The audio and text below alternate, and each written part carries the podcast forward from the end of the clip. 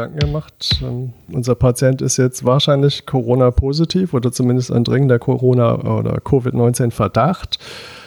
Das heißt ja jetzt nicht unbedingt, dass wir mitnehmen müssen, oder? Ähm, prinzipiell, nee, muss nicht jeder Corona-Patient irgendwie stationär behandelt werden. Das kommt natürlich darauf an, wie es dem geht. Ähm, und letztlich ist es abhängig von Risikofaktoren. So beschreibt es zumindest das RKI.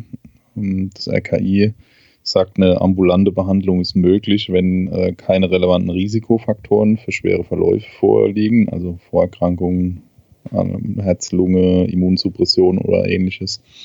Und ähm, wenn die ärztliche Weiterbetreuung sichergestellt ist, wie auch immer man das hinkriegt, ja, Hausarzt oder wie auch immer geartete Corona-Besuchsdienste, dann kann man das ambulant machen. Von Rewe zum Was? Beispiel, die bringen dann Essen vorbei. der, der, Arzt von Rewe kommt. Genau. genau. Das Ärzteblatt aus dem Rewe. genau. Ja, hier steht viel drin über Covid im Moment, da kann man sich belesen dann als Patient.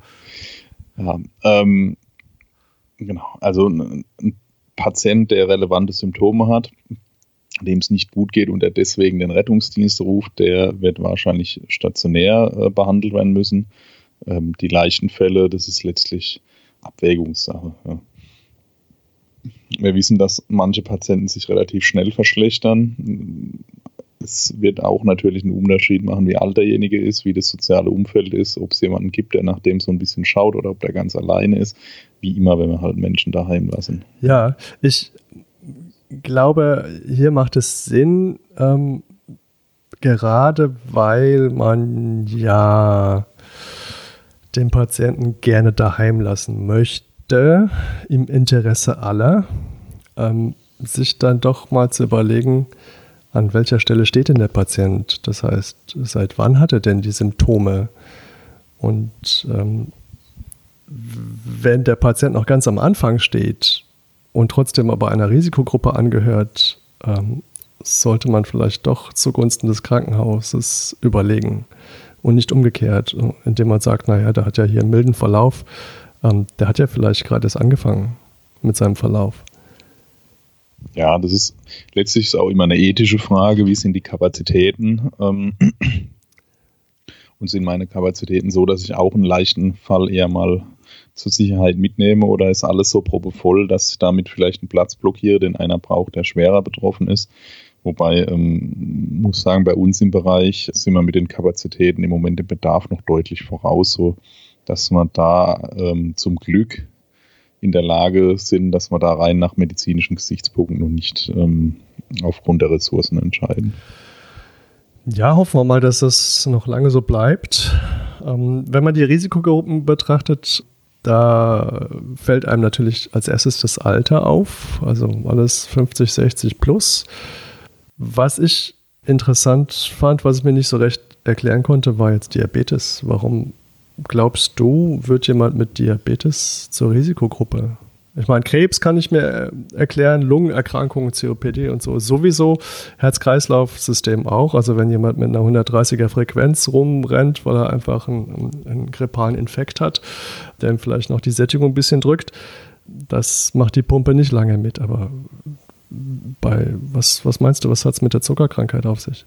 Ja, gut, der Diabetes ist ja ein, ein Risikofaktor für viele, viele Erkrankungen und bei vielen Erkrankungen ein Risikofaktor für, wiederum für schwere Verläufe. Und ich könnte mir gut vorstellen, dass hier gerade die immunologische Komponente, die immunologische Komponente ähm, ziemlich im Vordergrund steht. Ne? Die Immunabwehr von einem Diabetespatienten ist einfach nicht so gut wie die von jemandem ohne Diabetes. Und wahrscheinlich ist ähm, dessen ähm, Fähigkeit, mit so einer Infektion umzugehen, doch deutlich reduziert. Ja. Vielleicht sind es auch Mikrozirkulationsstörungen, die schon vorbestehend sind, die dann ähm, ihm Probleme machen. Aber ähm, also für mich ist der Diabetes schon sehr plausibel als Risikofaktor. Ich habe auch den Eindruck, man muss sich eigentlich über diese Risikogruppen nicht groß Gedanken machen. Also man muss es nicht auswendig lernen, sondern man muss sich einfach vorstellen, inwieweit ist der Patient mit äh, seinen Vorerkrankungen in der Lage, einen, einen schweren Infekt zu kompensieren. Und wenn er das nicht gut kann aufgrund seiner Vorerkrankung, dann ist er, glaube ich, automatisch eine Risikogruppe. Oder meinst du, das ist zu einfach gedacht? Na, das ist, glaube ich, ähm, ziemlich, ein ziemlich guter praktischer Approach. Ich denke, so äh, fischt man die raus, die ähm, ein relevantes Risiko haben. Weil sonst wird es irgendwann so kompliziert, ja, dass, ähm, wenn ich dann mit Checklisten da noch da vorgehen muss. Ja, und wenn wir mal ehrlich sind, ist doch auch häufig für die einzelnen Erkrankungen das, die Evidenz gar nicht gut. Ja. Wir wissen es gar nicht, ob jetzt die COPD äh, Grad 1 jetzt ein großer Risikofaktor ist im Vergleich jetzt zum Diabetes oder was auch da drin steht arterieller Hypertonus. Ja, ich, ich glaube aber, das ist jetzt Spekulation, dass ein gut eingestellter Hypertoniker, der sonst keinen anderen, keine anderen Vorerkrankungen hat, wahrscheinlich kein riesig erhöhtes Risiko haben wird. Aber wissen tue ich es nicht. Ja. Das weiß aber wahrscheinlich niemand, weil es ähm, nicht ausreichend untersucht ist. Jetzt wäre ich oder würde ich gerne auf diesen Aspekt der Therapie kommen. Also wenn wir jetzt einen mehr oder weniger kritischen Covid-19-Verdachtfall haben, der ins Krankenhaus muss und der vielleicht unterwegs noch ein bisschen Therapie braucht, ähm, wie wir das angehen können, wobei man eigentlich sagen muss, wir wissen es nicht genau, oder?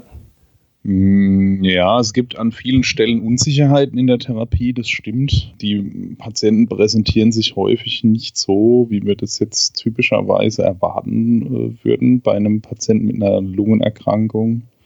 Ja, da gibt es ja diese Happy Hypoxia zum Beispiel, also wo der Patient ähm, mit mir spricht und mental da ist und ähm, ich hänge die Sättigung dran und die Sättigung ist 70 oder so. Der Patient scheint aber gar keine subjektive Dyspnoe zu haben, ist auch nicht übermäßig tachypnoisch. Das ist bei, wohl bei einem relevanten Teil dieser Covid-Patienten so. Woher genau das kommt, wissen wir nicht. Möglicherweise ähm, ist es einfach durch auch durch das, die Beeinflussung des ähm, zentralen Nervensystems durch das Virus, dass der ähm, die Empfindung für Atemnot herabgesetzt ist. Ähm, aber letztlich meine Therapieoptionen sind präklinisch sowieso beschränkt auf äh, supportive Therapie. Ja. Es gibt jetzt nichts, was ich jetzt präklinisch sinnhafterweise machen kann, ähm, was jetzt ähm, Covid-19 spezifisch wäre. Vor allem ist, glaube ich, zu sagen, dass man versuchen sollte, Maßnahmen, die eine hohe Infektionsgefahr mit sich bringen, ähm, die sollte man wahrscheinlich versuchen zu vermeiden. So als Beispiel wäre jetzt zum Beispiel die CPAP- oder NIF-Beatmung, die ja eigentlich auf den ersten Blick sinnvoll wirkt. Ja, das ist ja ein, ein großer Streitpunkt mit diesem, mit den nicht-invasiven Beatmungs Beatmungsverfahren oder der High-Flow-Oxygen. Ja, ähm, wir wissen es nicht genau. Es gibt Hinweise, dass das vermehrte Ansteckungen beim Personal ähm, getriggert haben könnte. Ähm, wahrscheinlich, also es, äh, über den Mechanismus der vermehrten Aerosolbildung. Dann gibt es wieder Untersuchungen, da wird gar nicht so viel mehr Aerosol gesehen im Vergleich zu einfach eine Nasenbrille mit Sauerstoff reinstecken. Es hängt wahrscheinlich ähm, in großem Maß davon ab, wie dicht ähm, meine CPAP-Maske ist, wenn ich CPAP mache. Es werden eben hohe Flows durchs Gerät eventuell erzeugt, gerade wenn dann Leckagen entstehen und dadurch ähm, könnte eine Aerosolbelastung entstehen. Aber ähm, wie relevant genau das ist, ist letztlich nicht abgesichert. Es gibt ja noch andere Aerosol ähm, generierende Verfahren, wie jetzt zum Beispiel auch die Atemwegssicherung. Ähm, oder auch Reanimationsmaßnahmen mit den Thoraxkompressionen. Da geht man davon aus, dass Aerosol durch den offenen Atemweg ausgestoßen wird. Ähm, die inhalative Gabe von Medikamenten, ich meine, dass dabei Aerosole entstehen per se Aerosole. Ja, das ist die Wirkweise dieses, dieses Therapieverfahrens, welche Aerosole von denen, die jetzt dort gemessen werden, infektiöse ähm, Covid-Aerosol aus dem Patienten sind und was jetzt Aerosole sind, die ich selber erzeugt habe, das wird man letztlich schwer trennen können. Ja. Ähm, das heißt aber für uns, solange wir es nicht besser wissen, werden wir vielleicht zumindest die, die Indikation für potenziell aerosolbildende äh, Maßnahmen kritisch stellen und werden auf jeden Fall uns adäquat schützen müssen. Ich denke, äh, es ist wie du sagst, wenn man es gerade nicht genau weiß, ähm, ist es immer eine Abwägung. Und äh, man sollte vielleicht ähm, mit der einen oder anderen Maßnahme zurückhaltend sein und sich vielleicht auf die Basismaßnahmen auch zurückbesinnen. Also jemand, der Atemnot hat, den setze ich aufrecht hin, dem ermögliche ich äh, oder versuche ich die, die Atemhilfsmuskulatur zu unterstützen, dass er besser atmen kann. Wenn er den Mundschutz nicht toleriert, hilft oft auch eine Sauerstoffbrille unter Mundschutz, dass das besser geht. Was ich das ist tatsächlich sinnvoll, ne? ein Mundschutz über die Sauerstoffbrillen drüber. Auch wenn ich jetzt einem Patienten eine Sauerstoffmaske oder Brille aufziehe, gibt es so Untersuchungen, wo man ähm, verglichen hat, ähm, die Freisetzung von Aerosolen bei verschiedenen Verfahren. Und da ähm, hat man gesehen, dass wenn ich jetzt zum Beispiel eine Nasensonde selbst mit hohem Flow reinmache, bis zu bei den High-Flow-Kanülen 40 Liter zum Beispiel, dann äh, sehe ich eine relevante Reduktion der Aerosole in Patientenumgebung, wenn ich oben drüber einen normalen chirurgischen Mund-Nasenschutz ziehe. Ne? Also ähm, das, dieser relativ einfache Mund-Nasenschutz scheint doch gerade im Bereich der Aerosole eine nicht zu unterschätzende ähm, Barriere zu sein. Das wird nie 100% dicht sein, aber gerade äh, diesen Ausstoß nach vorne, wo ich mich zum Beispiel vor dem Patienten befinde, wird, kann das möglicherweise dann doch relevant reduzieren wenn man äh, sagt, besser als nichts, dann ist es doch für nichts doch sehr gut. Ne? Also äh, für so ein Stückchen Papier äh, echt gut. Das heißt, du würdest den Mundschutz vielleicht auch sogar bei der Sauerstoffmaske drüber ziehen? Wenn der Patient es toleriert, spricht nichts dagegen aus meiner Sicht, weil ich habe ja schon seitliche Öffnungen in der Maske, wo, ähm, wo abgeatmet wird. Das sehe ich ja, wenn ich eine Verneblermaske zum Beispiel drauf mache wie, wie immer an der Seite diese diese Dampfwolken rausziehen, wenn der Patient ausatmet. Ja. Und ähm, genauso wird beim Covid-Patienten dort nicht so gut sichtbares Aerosol rauskommen. Und warum soll man nicht zumindest versuchen, einen Mund-Nasenschutz darüber zu ziehen, um dadurch den Ausstoß ein bisschen zu reduzieren und mich selber besser zu schützen? Ja. In der Literatur ist beschrieben restriktive Flüssigkeitstherapie. Das heißt, ähm, das hatten wir in der Vergangenheit schon ein paar Mal einen Zugang und aber vielleicht keine Infusion oder, zumindest kein Volumen. Wie siehst du das? Ja, das ist ja letztlich ein ganz äh, ein, ein therapeutischer Grundpfeiler ähm, der Behandlung von Lungenversagen oder vom ARDS, ähm, wo wir wissen, dass halt eine, eine Ödemkomponente ähm, eine relevante Rolle spielt, wo Flüssigkeit in den Alveolen drinsteht. Und wenn ich dann ähm, zusätzlich den Patienten noch mit Flüssigkeit flute, ist die Wahrscheinlichkeit relativ hoch, dass das dadurch nicht besser wird. Ähm, das ist was, was hauptsächlich im Bereich der Intensivtherapie relevant wird.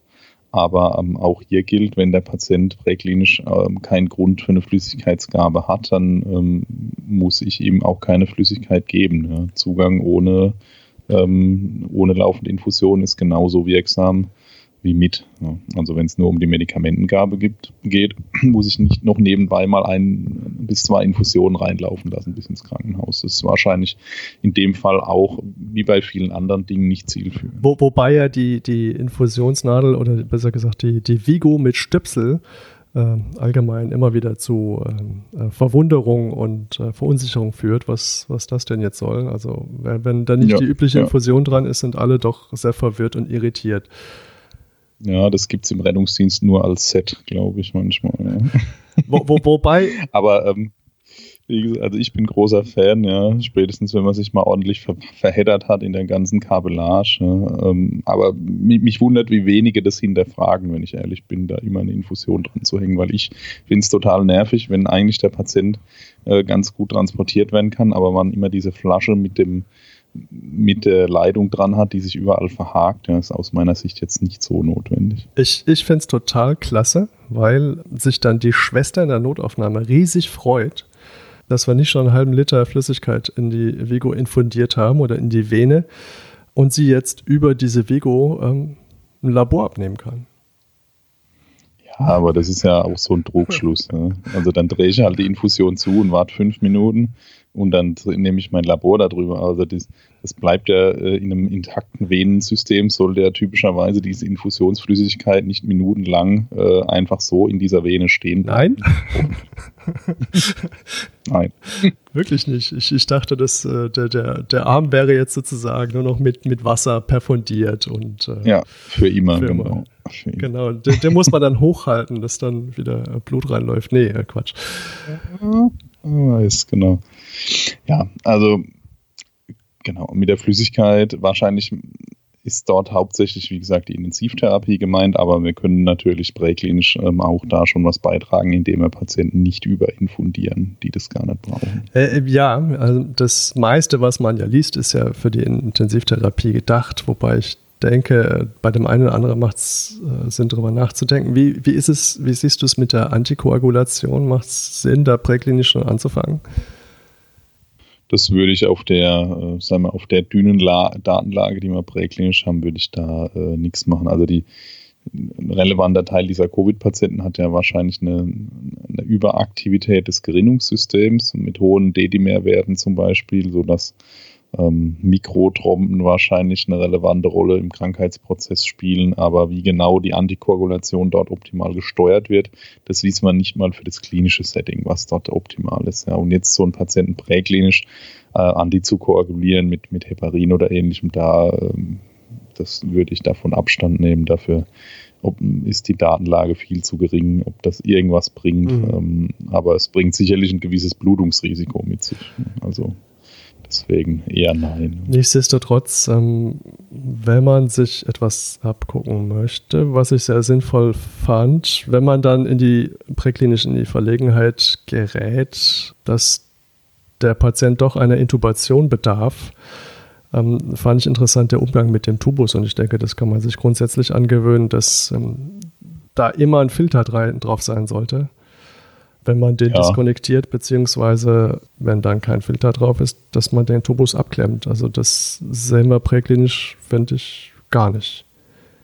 Ja, auch das ist eigentlich nichts Neues, wenn wir mal ehrlich sind bei jeder Beatmung gehört zum Eigenschutz ein Filter dazwischen. Auch wenn ich mit einem äh, Einmalbeatmungsbeutel den Patienten beatme und denke, den schmeiße ich dann eh weg, dann ähm, kann das sein, dass ich den, aus, den Strom aus dem Ausatemventil genau ins Gesicht kriege. Und die Patienten haben ja nicht nur Covid. Ähm, wir haben auch Kollegen gehabt, schon die Tuberkulose sich in, in der Präklinik eingefangen haben wo zumindest die Hypothese besteht, dass die Beatmung ohne Filter dazu beigetragen hat. Ja. Wir gehen im Intensivtransport auch so weit, dass wir ähm, alle Konnektionsstellen ähm, zwischen mindestens zwischen Tubus und Filter äh, komplett mit Tape nochmal umwickeln und überkleben, um eine Diskonnektion versehentlich äh, zu vermeiden und dadurch für uns nochmal das Risiko zu senken, weil dadurch wird der Atemweg des Patienten zumindest zum mehr oder weniger geschlossenen System, wo es nur über den Filter Zugang gibt und dadurch ähm, versprechen wir uns zumindest eine, eine, erhöhte Sicherheit gegen Aerosole. Ja, das, das klingt gut, wobei ich jetzt das Abkleben für die kurze Transportdauer unpraktikabel finde, aber für den Intensivtransport auf alle Fälle. Allerdings. Naja, gut, es dauert, dauert so zehn Sekunden, ja. äh, würde ich sagen, ja. Und wenn ich mir überlege, wie oft akzidentiell in der Präklinik aus Versehen irgendwo am Tubus was diskonnektiert, weil irgendeiner da hängen bleibt oder es nicht richtig draufgesteckt hat. Warum nicht? Also wenn ich denken würde, es ist ein, wirklich ein Covid-Patient, würde ich es persönlich auch ähm, im, im, im Notarzt-Setting machen. Ja, vielleicht ist das ja etwas für den richtigen Zeitpunkt. Das heißt, wenn man vielleicht den, den Patienten zum Umlagern jetzt eh nochmal sortiert, die, Kabellage und die Schläuche und alles sortiert, dass da aufs Tragetuch kann oder ähm, auf, dass, dass man jetzt losfahren möchte, ähm, dass man vielleicht alles mal die ganzen Konnektoren mal zusammendrückt, also die, die, die Muffen ja. und ähm, sowas nochmal aufeinander schiebt und vielleicht ist da ein guter Zeitpunkt zum Abkleben. Ja, halte ich auch für sinnvoll. Ja. Ja.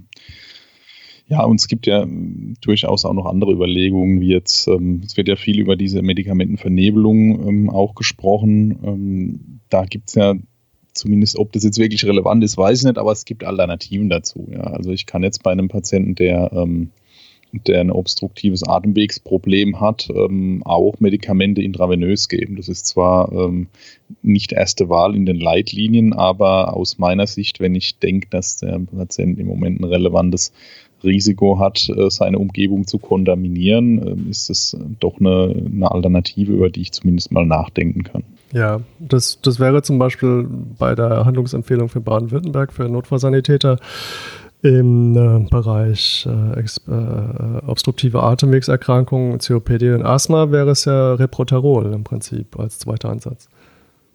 Genau. Das wäre die Alternative häufig zu dem Salbutamol oder was auch immer mal als Beta-Medikum ja. sonst so vorhält. Ne? Jetzt ist äh, äh, Reproterol im Moment nicht so richtig gut lieferbar. Du musst dann zum Beispiel halt über Terbutalin oder irgendwas nachdenken, was es, was es eben gibt. Wobei, also nur um es nochmal zu wiederholen, ja, ähm, es ist nicht sicher gezeigt, ob jetzt sich schon mal jemand durch eine Medikamentenvernebelung angesteckt hat, der äh, eine adäquate Schutzausrüstung getragen hat. Das wissen wir nicht. Ja. Hier äh, ist wahrscheinlich eine Risikonutzenabwägung zu, zu treffen. Wobei, wo du das äh, Reproterol schon ansprichst, wie verhält es sich denn äh, mit dem äh, Methyl oder mit dem Prednisolon? Ja, ähm, wenn ich einen, wenn ich jetzt mal sage, ich habe den Verdacht, dass jetzt ein Patient, der von, von dem, seiner Grunderkrankung her von einem Corticoid ähm, profitiert, weil ich denke, das ist jetzt einfach eine, eine exacerbierte COPD und ich denke, die Covid-Wahrscheinlichkeit ist eher niedrig bei dem Patienten dann äh, würde ich ihm das schon geben. Aber zur Therapie des, ähm, von der Covid-19-Pneumonie ist es nicht empfohlen. Also da weiß man zumindest aus dem Bereich Influenza ähm, aus kleinen Studien, dass es äh, möglicherweise schadet, weil es ähm, zu einer vermehrten Virusreplikation führen kann, wenn ich den Corticoide gebe. Das heißt, zur Therapie können wir eigentlich sagen, Eigenschutz geht vor. Genau, wie immer eigentlich. Das heißt natürlich eine Risikonutzenabwägung, also aus Eigenschutz etwas zu unterlassen, ist vielleicht auch schwierig, ja. Ja, das muss ich immer abwägen. Das, da kommen wir dann schon auch mal ins Dilemma. Jetzt nehmen wir mal, gehen wir mal von einer Reanimationssituation aus. Wir empfehlen inzwischen unseren Notärzten, ähm, für jede Reanimation ähm, volle Schutzausrüstung anzulegen, weil man einfach in der Situation überhaupt nicht die Zeit hat, adäquat abzuklopfen, ähm, ob der Patient Risikofaktoren hat. Ja. Werde wahrscheinlich verschiedene Aerosol generierende Prozeduren durchführen, habe wahrscheinlich ziemlich engen Patientenkontakt, auch für längere Zeit, werde Atemwege sichern. Ähm, das sehen wir schon als High-Risk-Prozedur. Ähm, man muss sich dann aber auch klar machen, dass jede Therapieverzögerung natürlich für den Patienten relevant äh, schlechteres Outcome bringen kann. Das heißt, man muss sich ein bisschen darauf einstellen. Es kann sich einer schon auf der Anfahrt zumindest ähm, einen Teil der Schutzausrüstung anlegen. Und wenn ich schon schon eine Maske, Haube und Handschuhe anhabe, mir dann noch den Kittel schnell überzuwerfen, dauert aus meiner Sicht nicht so lange. Ja. Aber man muss eben ein bisschen vorausschauend planen, sonst stehe ich dann dort vom Patienten und fange dann entweder an, mich anzuziehen ähm, erstmal oder ich gehe halt ungeschützt an den Patienten, wo ich nicht weiß, ob ich mich dort vielleicht anstecke. Ja, also Eigenschutz, vorausschauendes und sauberes Arbeiten. Ne, und man sollte vielleicht darüber nachdenken, über Einsätze mit und ohne Vorbereitungszeit. Ähm, einfach so ein Gedankenmodell, wie man da vorgehen möchte, dass man schon mal so ein inneres Konzept hat. Sich vielleicht darüber Gedanken machen, welche Maßnahmen man denn vielleicht lieber nicht vornehmen möchte oder zumindest erst ganz zum Schluss und dann aber die Basic-Kiste voll ausschöpfen. Ne? Also Basismaßnahmen und support supportive Maßnahmen. Ja, ich kann auch mal zum Beispiel bei so einem Patienten dem anbieten, er kann sich mal auf den Bauch drehen, wenn der noch spontan atmend ist. Ne? Also das scheint ja tatsächlich bei den Covid-Patienten recht eindrücklich zu sein. Die Bauchlage ist ja auch so ein Grundpfeiler der AIDS-Behandlung, ähm, der wirklich nachgewiesenermaßen ähm, wirksam ist. Und gerade bei den Covid-Patienten scheint es ein großes Ventilations-Perfusions-Mismatch äh, zu geben, ähm, das sich teilweise durch Bauchlage verbessern kann. Also Vielleicht bringt es auch dem Patienten was, wenn er mit einer bisschen Nasenbrille Sauerstoff mal sich auf den Bauch legt. Das sind so ganz basale Dinge, an die ich eben denken muss. Ja, spannend. Wie geht es denn weiter mit dem Patienten im Krankenhaus? Ähm, der wird ja mit Sicherheit dann getestet werden und dann wird er wahrscheinlich entweder isoliert oder kohortiert werden. Und genau. dann. Eines, eine Sache hätte ich noch, bevor wir ins Krankenhaus ja. gehen. Schon. ähm, noch einmal ganz kurz auf die Meldepflicht eingehen. Das ist, äh, glaube ich, ein, ein relativ vernachlässigtes Thema im Rettungsdienst, weil keiner denkt, dass es ihn betrifft. Es ist so, dass ähm, bei den Corona-Fällen ähm, sowohl die Erkrankung als auch der begründete Verdacht, aber auch der Tod daran zum Beispiel meldepflichtig ist. Und diese Meldepflicht beschränkt sich nicht nur auf Ärzte, sondern auch auf andere Angehörige des ähm, Gesundheitssystems, die eine staatliche Prüfung ablegen, also zum Beispiel Notfallsanitäter. Das heißt, wenn ich mich jetzt entscheide, ich lasse so einen Patienten daheim, ähm, dann muss mir klar sein, dass ähm, diese, wenn der Patient einen begründeten Verdachtsfall hat, dafür kann ich dieses RKI-Flowchart mir angucken, ob das jetzt ein begründeter Verdachtsfall ist oder nicht, ähm, nach den Vorgaben dort. Wenn das der Fall ist, dann muss äh, das gemeldet werden. Ja, und dafür würde ich mich persönlich nicht darauf verlassen, dass der Patient selber das Gesundheitsamt anruft oder dass vielleicht dann danach irgendwann kommender Arzt das tut, sondern dann äh, sollte man das selber an das Gesundheitsamt melden, dass man dort sicher seine Meldepflicht erfüllt hat. Das gleiche gilt auch für die Notärzte, falls Patienten daheim lasse, ähm, muss ich auch sicherstellen, dass der Verdachtsfall gemeldet wird. Okay, ich muss zugeben, da habe ich mich jetzt so ein bisschen zurückgelehnt, weil ich im Gesetz äh, gelesen hatte, im Infektionsschutzgesetz, äh, dass äh, die Meldung für den Rettungsdienst nicht gilt, wenn der Patient sofort einem Arzt vorgestellt wird. Aber du meinst jetzt, äh, doppelt hält besser in dem Fall. Na, wenn du den daheim lässt, wird er ja nicht direkt einem Arzt ah, vorgestellt. Okay, ja, jetzt, jetzt verstehe ich. Das wäre ja, wenn ich den ins, in die Klinik fahre und dort kümmert man sich drum, ist es kein Problem. Aber sobald ich den daheim lasse, ähm, muss ich das sicherstellen, dass die Meldung erfolgt. Ja, sonst mache ich mich da im Moment möglicherweise angreifen. Oh, das ist ein, ein sehr schöner Aspekt, den da habe ich ehrlich gesagt gar nicht dran gedacht. Also das heißt, wenn wir einen Patienten haben, wo wir, ähm, den wir gerne zu Hause lassen möchten, weil wir Verdacht haben, dass er denn äh, unter Covid-Verdacht steht, dem es aber gut geht und der zu keiner Risikogruppe zählt, und ähm, wir verlassen jetzt den Patient mit entsprechender Dokumentation. Dann äh, sollten wir unserem Bauchweh, das wir dann vielleicht haben, äh, trauen und den Patienten noch melden beim Gesundheitsamt ja, ich glaube, der Fall ist jetzt nicht allzu häufig, aber ist durchaus denkbar. Und wie immer ist es ja dann irgendwie nachts oder sonntags oder so. Und es ist äh, keiner richtig da, der ärztlich jetzt kommen will. Und ähm, da muss ich schon sicherstellen, dass das funktioniert. Ja, sonst, ähm, ja, also das ist jetzt wieder natürlich ähm, konstruiert. Ja, aber wenn derjenige dann in die Stadt geht und dort fünf Leute ansteckt, dann ähm, wird das Gesundheitsamt vielleicht versuchen, die Infektionskette zurückverfolgen und es wird rauskommen, dass ähm, derjenige, der äh, dort der ähm, auslösende Patient war, ähm, ja Rettungsdienstkontakt hatte. Und dann könnte man sich schon fragen, ähm, warum weiß denn keiner was davon, dass der jetzt gerade ähm, Kontakt mit einem anderen Corona-Patienten hatte und rumhustet seit fünf Tagen. Der Rettungsdienst war da und keiner hat es jemals gemeldet. Ne? Ja, oder der Rettungsdienst war da und dem Patient geht es eigentlich gut und der geht jetzt erst nochmal Kumpels treffen und Party machen und äh, Brüderschaft saufen. Ne? Ähm. Ja, genau.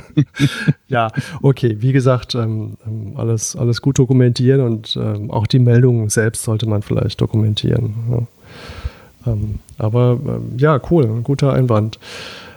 Und im, im Krankenhaus, äh, was, was erwartet denn dort? Ja, letztlich wird der Patient dann dort halt, ähm, es wird geguckt, ob der Patient ein begründeter Verdachtsfall ist. Dann, wenn das so ist, dann ähm, wird er abgestrichen werden. Hat man innerhalb von inzwischen vertretbar kurzen Zeiten in der Regel das Ergebnis und dann, je nachdem, geht es dann weiter. Ja.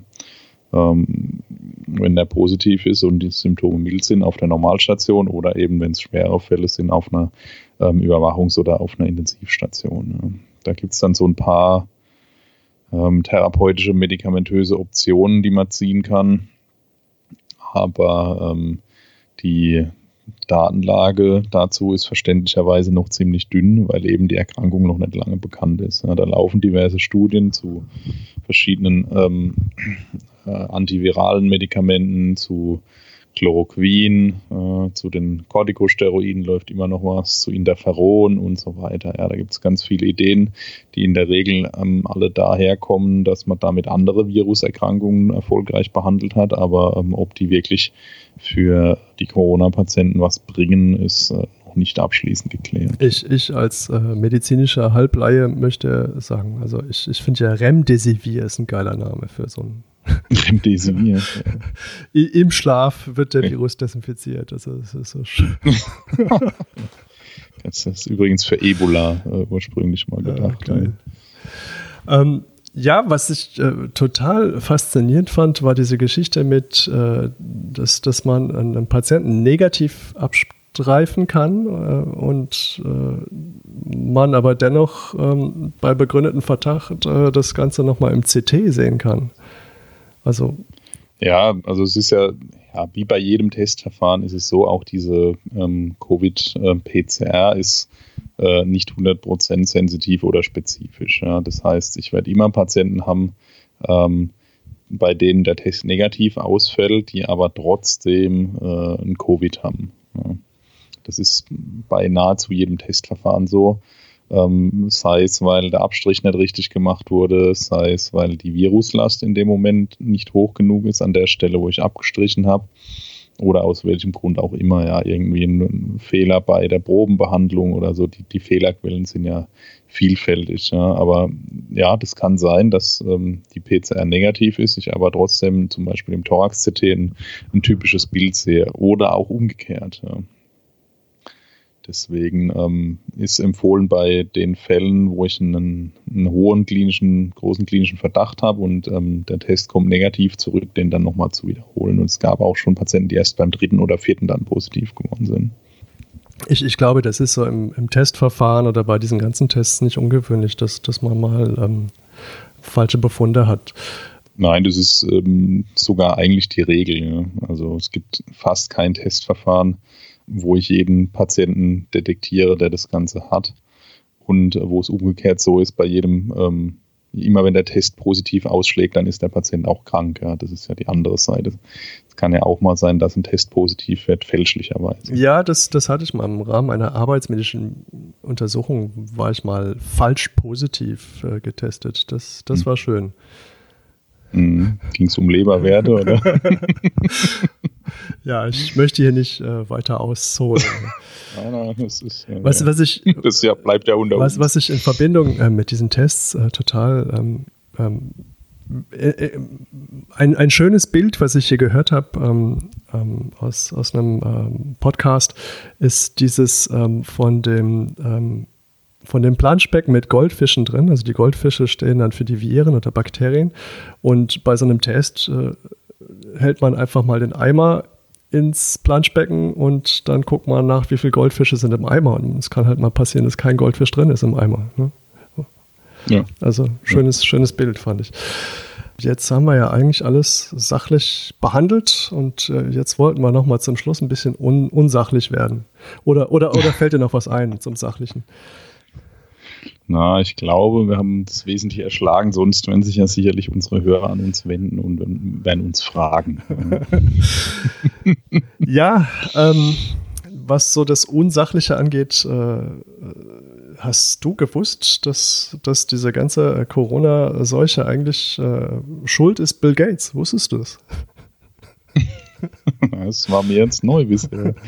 ja, äh, Bill Gates ist, ist, Teil einer großen äh, Verschwörungstheorie und ähm, äh, er hat sich das Coronavirus patentieren lassen, um uns äh, alle dazu zu zwingen, Microsoft zu kaufen. Ich weiß nicht, was, was so der Hintergrund dieser Verschwörungstheorie ist. Wahrscheinlich äh, ist er von Reptiloiden äh, entführt und gezwungen worden. Ja. Deswegen werden ja auch durch die Flugzeuge immer Chemtrails äh, gesprüht, um das, das, Virus wieder zu bekämpfen. Ja, ja also wer, wer, über diese Geschichte stolpert, es ist äh, wohl eher so, also ich möchte jetzt nicht sagen, dass diese Verschwörungstheorie nicht Hand und Fuß hat, aber es scheint doch eher so zu sein, dass ähm, Bill Gates mit seiner Stiftung doch im Bereich der Impfstoffentwicklung tätig ist und äh, sich eine Firma in seinem Firmenverbund äh, einen Coronavirus hat patentieren lassen im Zusammenhang äh, für die Forschung, für die Impfstoffentwicklung.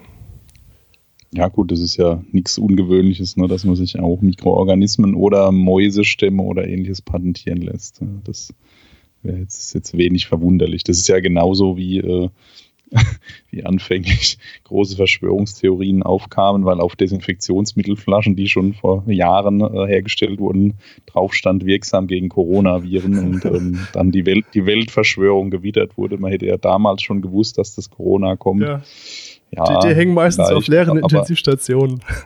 Ja, genau.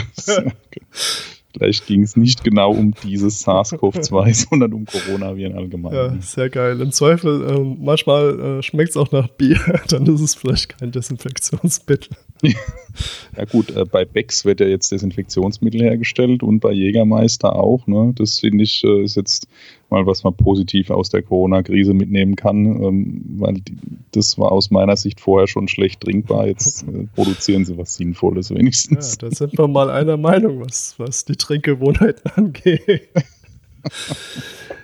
Äh, noch ein schönes, ähm, hast du gewusst, ähm, es, es ähm, gibt einen Film und dieser Film heißt Corona, der wurde in Südkorea gedreht und der hat diese Geschehnisse alle schon vorausgesagt, schon vor Jahren auch noch in Südkorea, das ist ja hoch.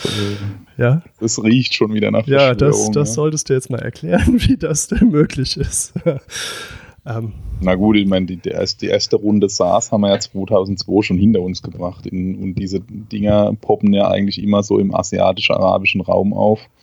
Also da finde ich, braucht man gar nicht so viel Fantasie, um sich das auszumalen, dass sowas mal passieren kann. Ja, ich hatte diesen Fall tatsächlich, ähm, ähm, also ich muss ein bisschen ausholen. Ich äh, war bei äh, Menschen, äh, die mich äh, gerufen hatten als Rettungswagen äh, mit meinem Kollegen zusammen. Und dann haben wir da lang hin und her gemacht und uns entschlossen, dass alle zu Hause bleiben und auch kein Covid-Verdacht besteht. Und ähm, dann haben die mich ausgefragt oder uns ausgefragt und wir haben es so laienhaft versucht, so sachlich wie möglich zu erklären, was es denn mit dieser ganzen Corona-Geschichte auf sich hat. Dann wurde uns entgegengeschmettert, ja, aber da gibt es doch diesen Film, der ist schon Jahre alt und der hat das alles vorausgesagt. Da war ich dann zugegebenermaßen sprachlos, weil ich dachte, okay, diese ganzen sachlichen, wie ich dachte, sachlichen Ausführungen, die sind einfach viel zu langweilig für die Welt. genau. Und die Leute haben. Aber der Maya-Kalender hat vorher gesagt, dass die Welt untergeht. Genau. Und, und die Leute haben irgendwie nichts Besseres zu tun, als sich über solche Geda Sachen Gedanken zu machen. Und dann habe ich das mal nachgeguckt. Und es gibt tatsächlich diesen Film, der heißt tatsächlich auch Corona. Es äh, handelt um eine Epidemie. Ähm, in Südkorea ist allerdings eher so, dass der Film in der Originalversion Flu, also Grippe hieß. Und ja. ähm, die Rechte hat irgendein wahnsinniger Italiener an den Film und der hat äh, gedacht, oh, jetzt kann ich Geld verdienen und hat den jetzt prompt zur Corona-Pandemie in Corona the Movie umbenannt. das ist ja sehr findig. Ja, cool. Ich hätte auch gern so ein Patent. Äh, nein. Total, oder eine Klopapierfabrik, ja. Ja, okay, jetzt äh, haben wir so ein paar Fake News äh, behandelt. Jetzt nochmal ein völlig unsachlicher Blick in die Zukunft. Ähm, was glaubst du, wie wird unsere Zukunft aussehen? Ich meine, viele haben ja schon beschlossen, es ist jetzt vorbei. Genau, ist jetzt mal abgesagt, Corona. Ja, also es ist, ich finde, es ist schwer zu sagen, auch weil man, selbst wenn man sich versucht, ein bisschen damit äh, fachlich auseinanderzusetzen, gar nicht weiß, wie genau denn all diese Zahlen sind, ähm, auf äh, die man sich im Moment stützt für die ganzen Prognosen. Ähm, aber ähm, jetzt, wo ich sehe, dass die, die Isolations- oder die Containment-Maßnahmen gelockert werden sollen, bin ich mal sehr gespannt, was passiert. Also ich ähm, aus meiner Sicht, ähm, ich bin mir noch nicht, lange nicht sicher, dass es äh, wirklich durch ist und es wird uns noch, äh, glaube ich, einige Monate beschäftigen. Ja. Ob jetzt äh, der große äh, erneute Outbreak kommt, ja, in äh, Hokkaido hat man ja schon mal ganz schnell wieder die Bürgersteige hochgeklappt, nachdem die neue Infektionsrate hochgeschnellt ist, nachdem man dort wieder gelockert hat. Ja, ob das bei uns in relevantem Maße passiert, wird man sehen. Aber ich äh, wage mal äh, zu behaupten, dass äh, viele Leute sich ähm, an diese Teillockerung schwer halten werden können. Ja, wenn man dann den kleinen Finger raushält, ja, dann ähm, glaube ich, wird dort äh, der, der ganze Aufgest der Konsumstau und der Urlaubsstau und was auch immer sich da jetzt gebildet hat, wird dazu führen, dass die Leute ganz schön viel Kontakt haben. Dann werden wir sehen, was passiert. Naja, ich meine, ist ja völlig klar. Also ich äh, hätte jetzt auch irgendwie äh, Bock, äh, mich mit Freunden zu treffen. Ja. Ähm, zumal, ich weiß nicht, wie es dir geht, aber ich habe so die Situation, dass ich ständig irgendwelche ähm, Sachen geschickt kriege oder hier, ne, also von, von Menschen in meinem Freundeskreis, denen offensichtlich langweilig ist, ja ähm, wo ich dann einfach nur sagen kann, lass mich in Ruhe, ich muss arbeiten. Ja? Und die hocken alle schön genau. da, daheim und fangen an, plötzlich, keine Ahnung, äh, Klavier zu spielen oder, oder interessieren sich für große Kunst oder weiß es nicht. Ja? Also klar, wenn, wenn man jetzt die Maßnahmen lockert, ähm, die Leute wollen, sind, also Menschen sind ja soziale Wesen und man möchte natürlich auch Sozialkontakt. Ja, ja natürlich. Also das, das kann man verstehen. Wobei ich muss sagen, nachdem ich jetzt äh, einen persönlich kenne, der äh, intubierend beatmet mit Corona auf einer Intensivstation liegt, ähm, wenn der Einschlag dann mal doch so in die Nähe kommt, dann ähm, denkt man vielleicht doch noch mal einmal mehr drüber nach. Ja, ich glaube persönlich, dass, wie du sagst, uns das noch lange beschäftigen wird. Also ich persönlich würde sogar so weit gehen, bis der Impfstoff da ist, wenn es denn einen gibt oder geben wird. Und äh, bis, bis dahin könnte ich mir vorstellen, dass das so ein ständiges Auf- und Abschwellen ist. Ähm, ich, ich hoffe, dass, dass die Maßnahmen, die jetzt doch so ein bisschen rustikal sind, vielleicht ein bisschen kreativer werden. Ich denke dann diese Handy-App, ähm, die da viel beschworen und angekündigt ist, ähm, oder auch ob man vielleicht ähm, Distanzierungsmaßnahmen vielleicht auch äh, lokal begrenzt oder regional begrenzt, äh, je nachdem, wie man es braucht. Da gibt es ja verschiedenste Ideen. Also ich hoffe, dass man da in die Trickkiste greift und versucht, das Problem so kreativ wie möglich anzugehen. Ja, wir werden es erleben. Wir werden es erleben, genau. Hoffentlich. Hoffentlich. ähm, ja, das äh, war jetzt, glaube ich, unser Beitrag zu diesem Thema. Ähm, hast du noch eine Medienempfehlung?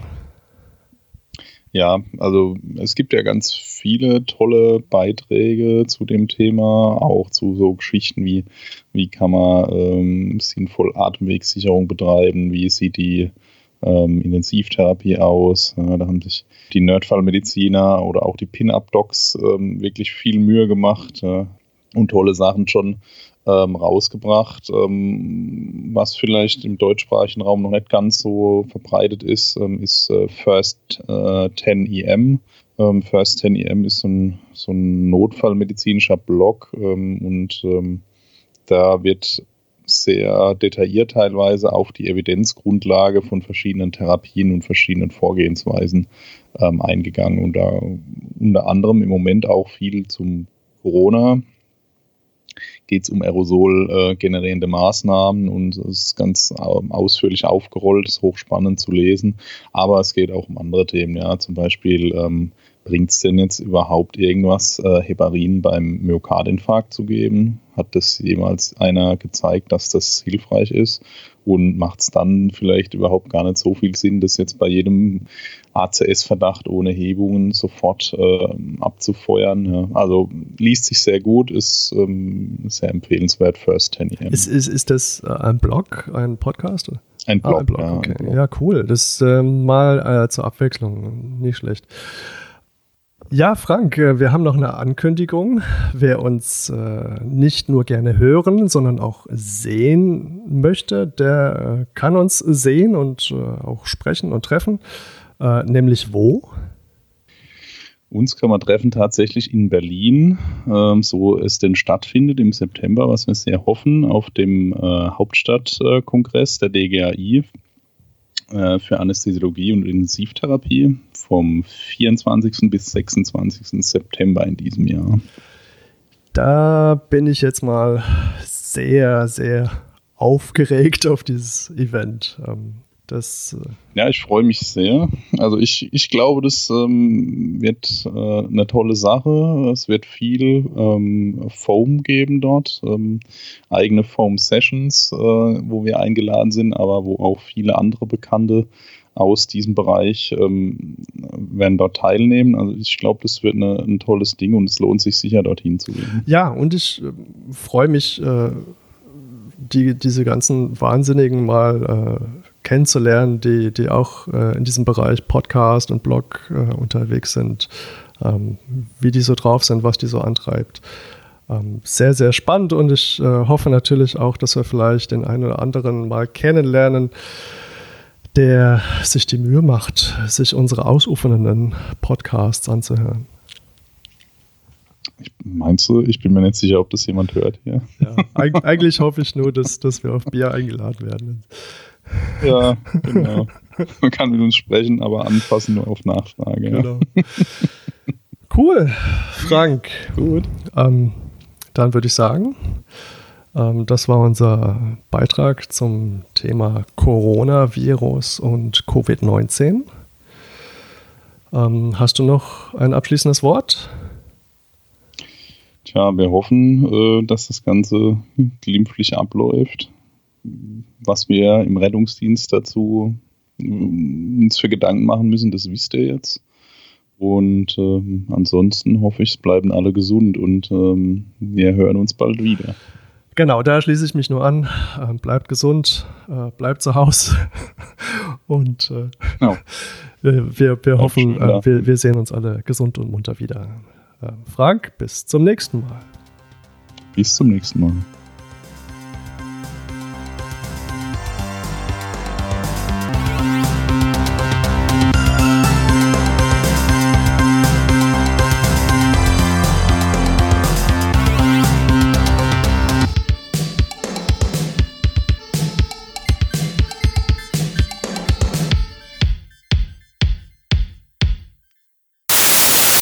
Wir werden es erleben. Wir werden es erleben, genau. Hoffentlich. Hoffentlich. ähm, wenn euch gefällt, was ihr hört, dann würden wir uns sehr über 5 Sterne bei iTunes freuen. Gerne auch einen freundlichen Kommentar. Für Fragen, Anregungen oder Kritik gerne an mail at rettungsdienstfm.de.